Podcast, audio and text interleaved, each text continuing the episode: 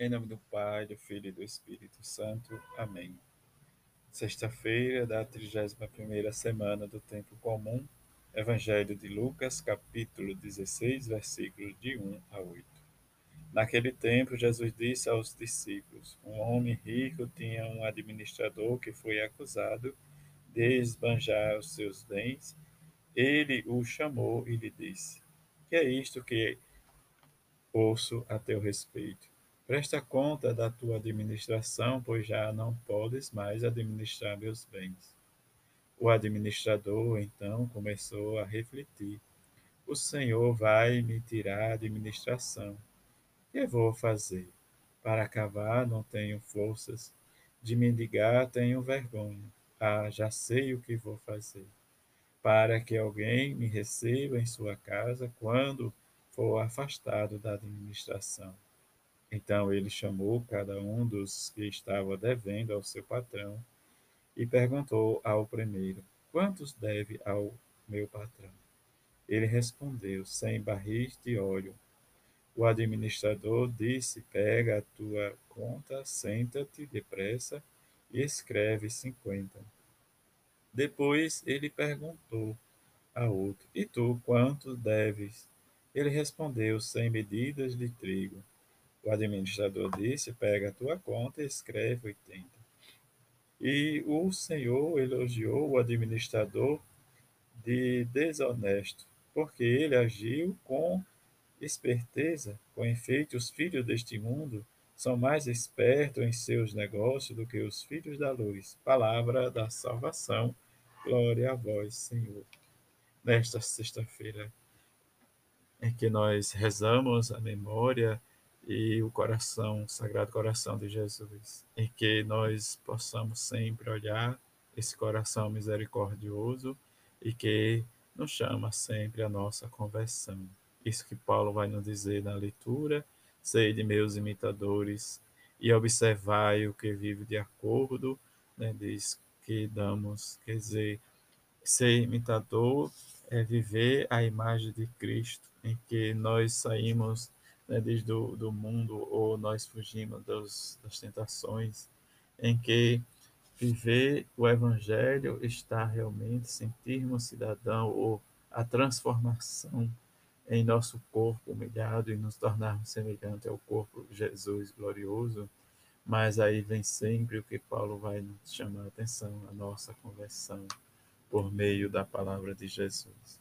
Nós ouvimos o Evangelho de Jesus em que nos fala deste administrador, né, desesperto. Mas esse administrador agiu com má intenção, porque, né, diz Lucas, nos informa de maneira simples e que vai nos levar e a questionar. Mas por quê? E nessa certeza em que Jesus também nos chama para administrarmos a nossa vida, nós precisamos ser justos com nós mesmos. E a nossa honestidade vai nos levar a viver as nossas obras de caridade para com o outro e diante da nossa organização, da nossa vida, precisamos sempre colocar o reino de Deus em primeiro lugar. E que nós precisamos sempre caminhar junto com o Senhor, como ele diz, é preciso caminhar como filhos e filhas da luz e não sermos ou não deixarmos levar pelas tentações ou pela o que o mundo diz, né, diz para fazer, mas sempre estar atento ao que Jesus nos diz sermos administradores nossos bens para que a nossa vida espiritual cresça e resplandeça sempre o Evangelho. O que São João vai dizer, o Batista vai dizer, preciso que ele cresça e eu diminua.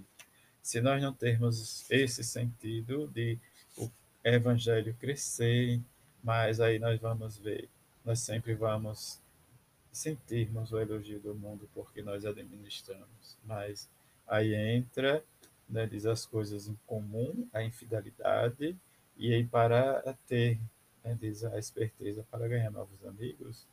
O que é ter amigo? Amigo é aquele que fala a verdade, que diz a verdade. E que não somente a verdade, mas que nos ensina também a crescermos espiritualmente. Se a esperteza dos corruptos perpassa os negócios ou os contratos, as obras né, com empreiteiro e outras coisas mais, né, isso que nós estamos vivendo agora, a política, mas nós precisamos sempre olhar que a impunidade, às vezes, do mundo passamos, mas quando chegamos na justiça de Deus, aí nós vamos realmente pagar cada centavo, como Jesus nos diz, em que conhecer alguém não pela sua obra, mas conhecer alguém pela sua fé, e que nós possamos viver a nossa fidelidade e o nosso compromisso, como Jesus vai nos dizer o ser manso e humilde de coração que Jesus conserva em seu coração, mas que, como Mateus nos diz, nós precisamos aprender dele, que ele é manso e humilde de coração. E que esse coração nosso né, se iguale aos poucos, um processo lento e dolorido, ao coração de Jesus. Que a nossa possibilidade né, de viver a nossa fé. Que esta primeira sexta-feira né, deste mês nós possamos sempre olhar o coração de Jesus e a nossa devoção, para que nós possamos viver e nos tornarmos filhos da luz.